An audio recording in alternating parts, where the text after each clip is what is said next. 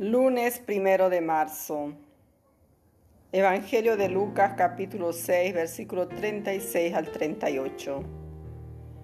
En aquel tiempo dijo Jesús a sus discípulos, sean compasivos como el Padre de ustedes compasivo. No juzguen y no serán juzgados. No condenen y no serán condenados. Perdonen y serán perdonados. Den y se les dará Recibirán sobre el regazo una medida generosa, colmada, remecida, rebosante. Porque la medida con que ustedes midan también se usará para ustedes. Palabra del Señor. Gloria a ti, Señor Jesús. Jesús no se limita a enunciar sus orientaciones, sino que justifica sus mandatos. Tenemos que ser misericordiosos porque así lo es nuestro Padre del cielo. El creyente está invitado a no juzgar y Jesús nos da un motivo para no ser juzgados. También nos indica que si no queremos ser condenados, tampoco nosotros tenemos que condenar a nadie.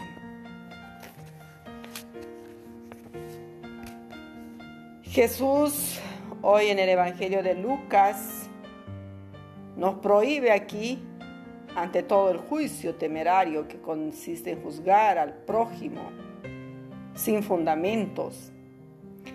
Y Jesús nos prohíbe los juicios temerarios porque conoce perfectamente que somos naturalmente propensos a juzgar a los demás y a juzgarlos con excesiva severidad.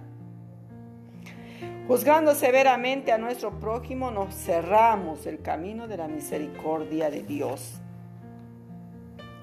Nunca tenemos derecho a juzgar mal a los demás porque no conocemos su intimidad, su forma de pensar, de sentir, sus motivaciones, ni su grado de responsabilidad en cada una de sus acciones.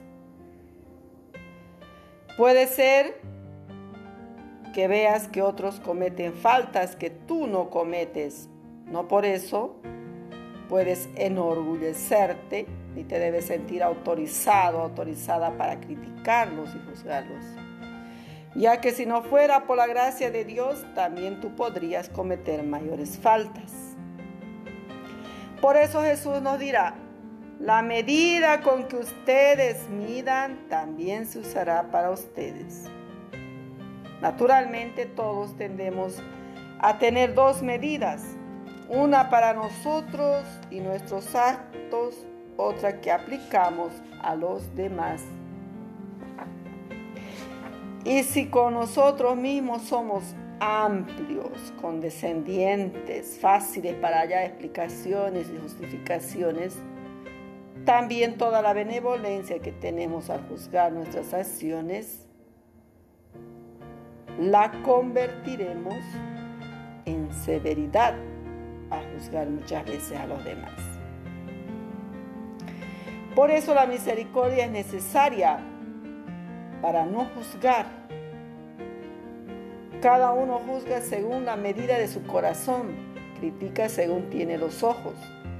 Así al juzgar somos juzgados, al condenar somos condenados.